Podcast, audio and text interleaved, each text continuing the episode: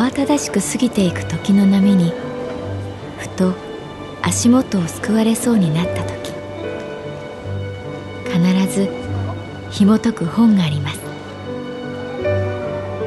その本にはある女性の人生が描かれています。どこにでもあるごく普通の人生。でも本の中の彼女に出会うと心の湖に波紋が幾重にも広がるようにゆっくりと優しい言葉が満ちていきます。今日はどんな彼女に会えるでしょうか？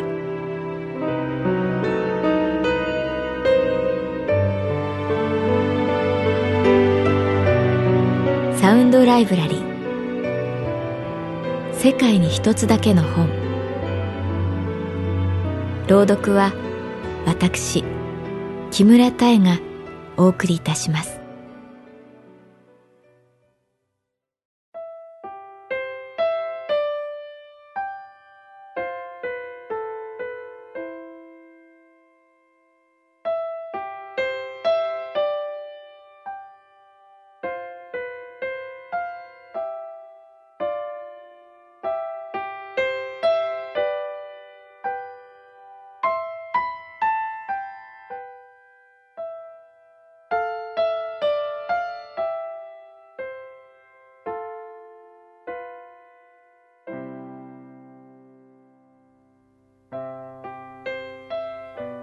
私の名前は月原かな子。39歳。旅行会社に勤めている。白山通りの並木道も色づき始めた。今年の夏は特に暑かったので紅葉の赤や黄色がことさらくっきりしているように感じる。風のどこかに夏の名残を探してみるけれどもう跡形もなくあんなに暑かった季節も一年先まで封印されてしまったことが不思議に思えた。10月。我が支店がある神保町には大事なお祭りがある。それは古本祭り。たくさんの古本が通りにびっしり置かれる。夜ふわっと灯る提灯に照らされた茶色い本から人の思いや記憶が立ち上る。今年はうちの支店も露店を出すことになった。古本祭りの実行委員長と我が店長が飲み友達で我が神保町支店は旅にまつわる本を出展いたします。ということになったらしい。なんとなく想像がつく。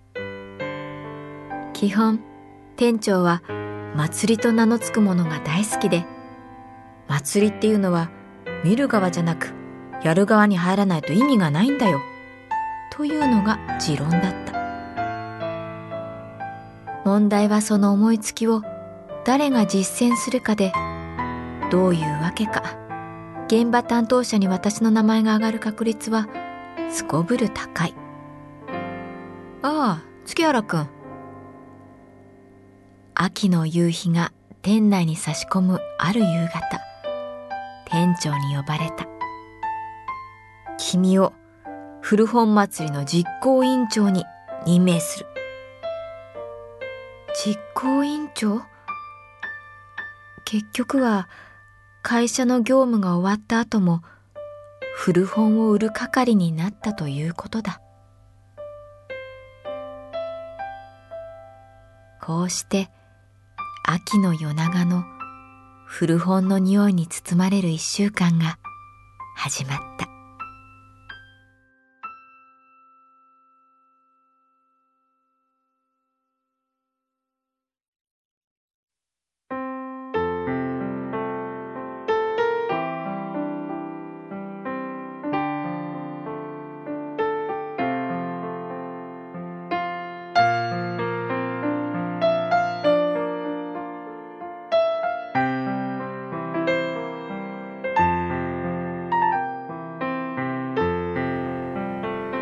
神保町の古本祭りに我が支店が旅の本を出展することになった。私はその実行委員長で一週間毎日現場に立つ。会社を5時半で切り上げ露店に向かう。出店といっても実際仕切っているのは旅専門の古本屋さん。うちのお店の面々はそのお手伝いというのが実情だった。本についての説明や金額の交渉追加注文や予約注文など現場を守ってくれるのは桐谷誠さん。年は私と同じくらい。決して痩せているとは言えない体格で紺色のポロシャツの襟を立てている。この古本祭りの長老に頼み込んで今回どうしても出店したいってお願いしたんですよ。そう桐谷さんは語った。今神保町には30代40代のそういわゆる第三世代っていうのかな。そんな人たちが集まっています。かつて学生時代ここに古本を買いに来てレンガ造りの喫茶店でコーヒーを飲みながらページをめくった彼らには神保町という町がすっごく大人に見えたんです。で自分がいい年になってかつて大人のたしなみを教えてもらった町に恩返しをしたい。そんな風に考える人が結構いるんです。そこで桐谷さんは私を見てこう言った。僕もその一人です。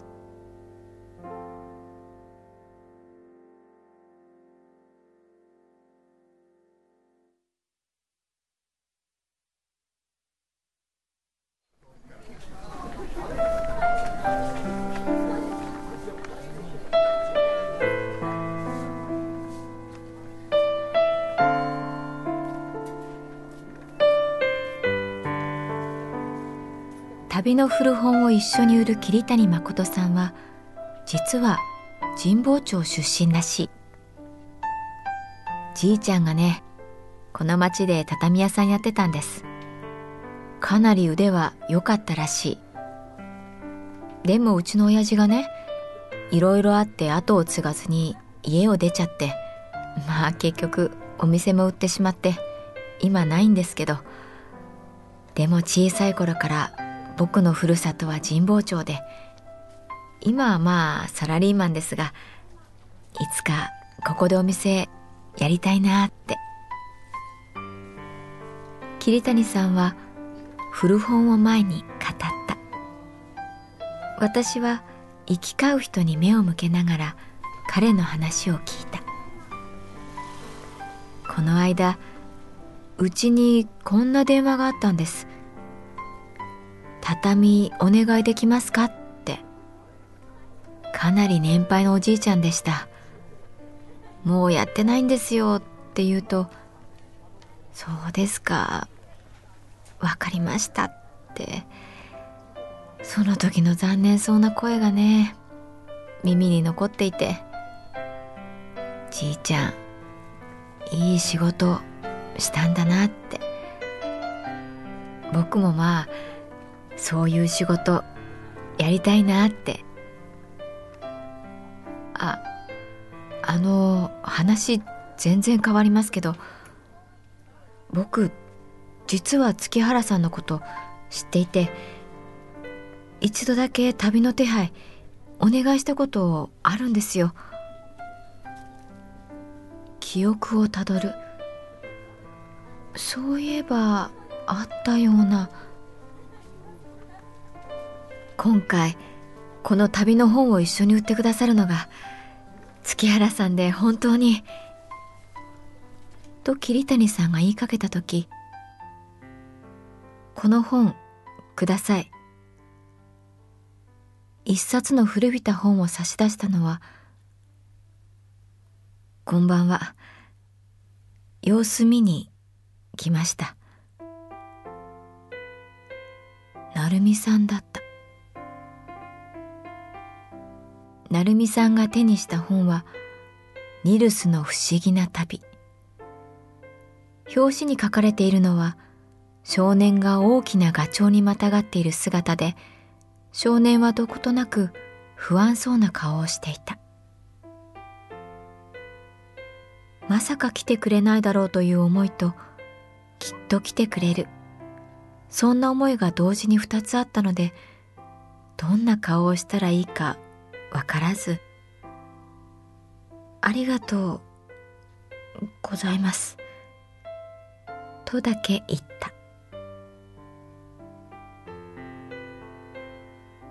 ちっちゃい頃読んでたこと今この本を見つけて思い出した。古本っていいね。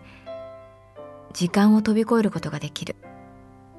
ガチョウに乗って空を飛ぶみたいに。成美さんは黒縁の眼鏡をすっと指で持ち上げて私を見た。じゃあまた。頑張って。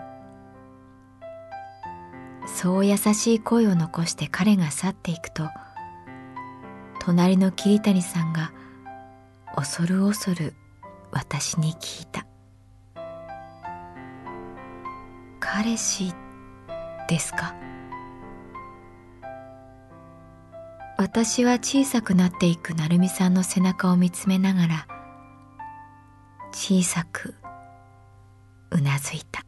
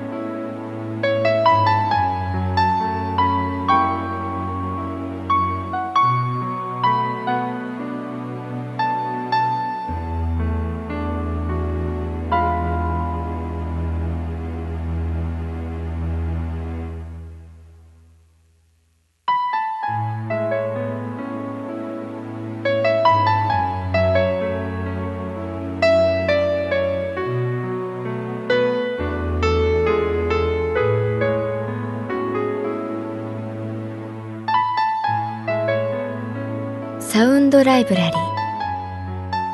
世界に一つだけの本。作。北坂雅人。演出。高橋智彦。朗読は私木村多江でお送りいたしました。